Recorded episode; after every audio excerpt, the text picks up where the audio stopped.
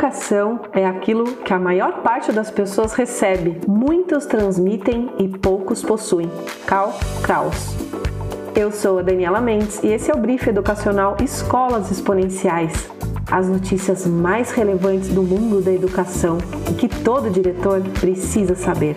Notícias de 4 a 10 de fevereiro de 2022.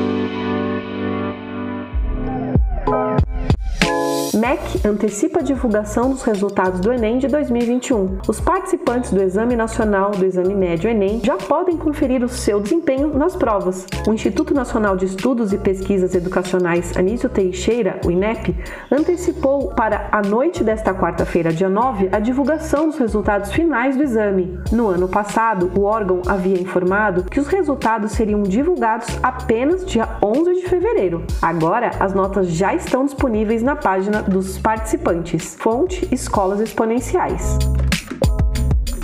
Com déficit de vagas, São Paulo amplia para 33 limite de alunos por sala. O governo de São Paulo anunciou nesta semana que vai aumentar o limite de alunos por sala de aula, de 30 para 33. A medida, considerada provisória, é uma resposta aos problemas enfrentados por famílias para realizar a matrícula no início do ano letivo. As turmas com mais de 30 estudantes terão mais de um professor em sala, anunciou a Secretaria da Educação. O objetivo é resolver a situação até o dia 20. O governo estadual disse que a alternativa não afetará a qualidade de ensino. A medida será adotada pelo menos no primeiro semestre deste ano para dar conta da demanda. A pasta ainda garantiu que a ocupação das salas de aula voltará a ser a mesma em 2023. Fonte: Escolas Exponenciais.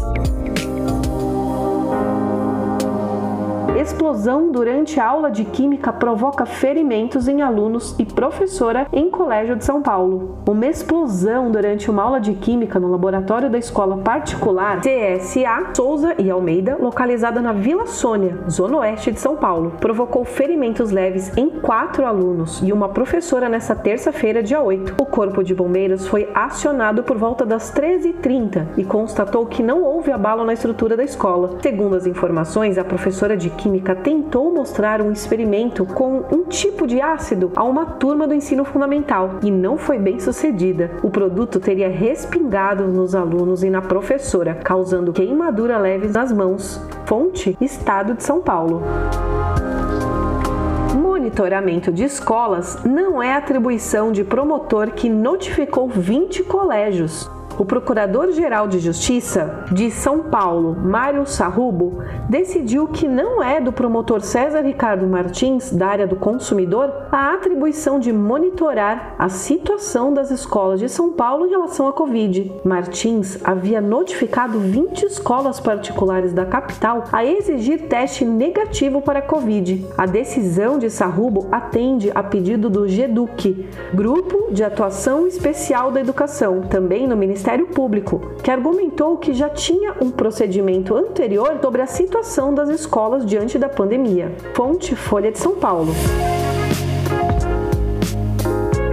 crianças de 5 a 11 anos voltam às aulas em Belo Horizonte após decisão judicial. A volta das crianças de 5 a 11 anos às escolas em Belo Horizonte passou por idas e vindas que geraram polêmica nos últimos dias. Após decisão de segunda instância, as aulas presenciais estão liberadas para essa faixa etária na capital mineira. Em sua decisão, a desembargadora Maria Inês Souza afirmou não haver razões que justifiquem o adiamento do retorno às escolas. Ela também disse que a letalidade da Covid em crianças é baixa ao justificar o indeferimento. Fonte: Folha de São Paulo. Máscaras nas escolas divide o país nos Estados Unidos. Muitos estados americanos estão abandonando a obrigatoriedade do uso de máscaras nas escolas devido à melhora da situação sanitária do país, mas a medida é questionada por pais que pedem responsabilidade coletiva no enfrentamento da Covid-19. O uso de máscara em sala de aula é um marco político muito forte nos Estados Unidos. É obrigatório em 16 estados, principalmente democratas, mas a medida é vista como um obstáculo às liberdades individuais por grande parte da direita. Estados conservadores, como Texas e Flórida, se recusaram a implementar aumentá-la. Fonte Isto é Dinheiro.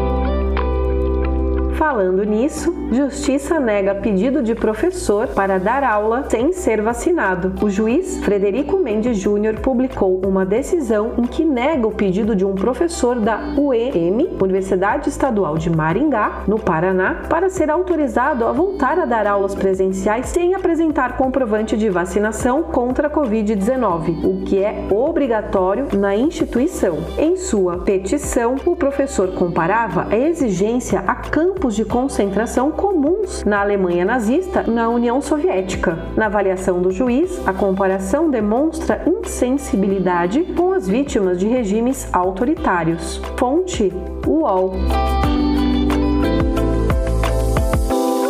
Brasileiro aplica o conceito de metaverso à educação. Com o lançamento do aplicativo para o ensino à distância síncrono e assíncrono, a EdTech MedRoom agrupa suas soluções de ensino em VR, realidade virtual, app em smartphones e na web, tornando-se um case no conceito de metaverso dentro do Brasil. O foco do universo compartilhado da MedRoom é viabilizar em ensino realmente híbrido e integrado, oferecendo conteúdo conteúdo de forma adequada para diferentes momentos do aprendizado. Para a EdTech, o metaverso sempre esteve presente no imaginário, mas a dificuldade de construir e comunicar essa ideia fizeram parecer distante. Fonte Terra.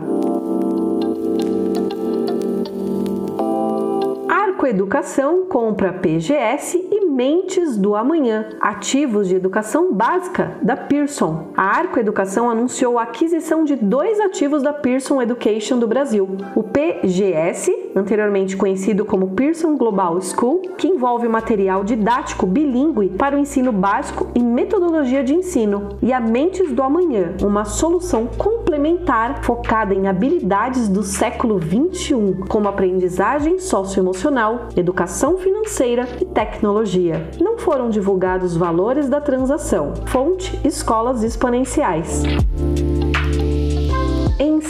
Híbrido mais que uma alternativa para a pandemia. Esta nova fase da pandemia provocou muita insegurança em toda a comunidade acadêmica desde o começo do ano letivo de 2022. Felizmente, a vacinação generalizada proporcionou um primeiro nível de proteção. Sabemos que, mesmo com a onda da Omicron, a retomada das aulas é viável desde que sejam respeitados os protocolos sanitários que devem ser permanentemente informados a todos envolvidos neste ecossistema. Porém, não são apenas os cuidados sanitários que preocupam. Voltaram à tona algumas dúvidas acerca da eficácia do modelo híbrido de ensino. Para além de ser uma nova forma de estudo, existe um problema em curso: a propagação de uma definição incompleta sobre o que realmente é educação híbrida. Fonte Diário do Comércio.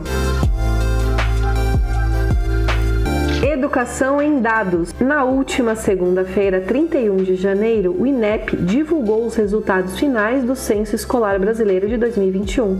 Ao longo das próximas semanas, o Escolas Exponenciais realizará uma série de análises a partir desses dados. A educação infantil no Brasil. Notícias da semana passada apontaram uma perda significativa de alunos na educação básica brasileira. No caso da rede privada, entre 2020 e 2021, o saldo negativo foi cerca de 6 640 mil alunos. Desses, pouco mais de 413 mil matrículas eram de educação infantil. As perdas foram menores nos grandes centros quando comparadas com cidades pequenas. Nos municípios com mais de 500 mil habitantes, as escolas privadas perderam em média 13% dos alunos. Já nas cidades com população entre 500 e 50 mil habitantes, as perdas foram de 21%. Nas cidades pequenas com menos de 50 mil habitantes, o impacto foi ainda maior, com perda da ordem de 28% na educação infantil privada. Isso mostra como as escolas particulares de pequenos municípios, especialmente as que atuam nos segmentos iniciais, enfrentaram grandes dificuldades em 2021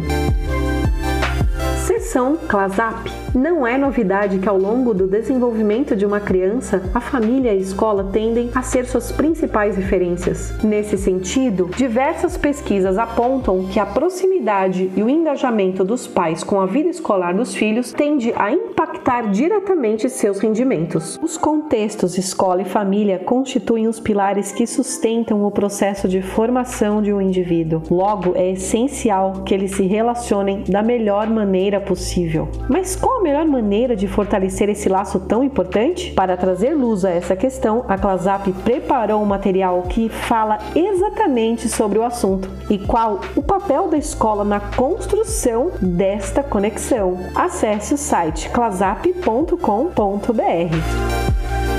É sempre uma alegria ter você conosco. Nos vemos em escolasexponenciais.com.br. Até a próxima!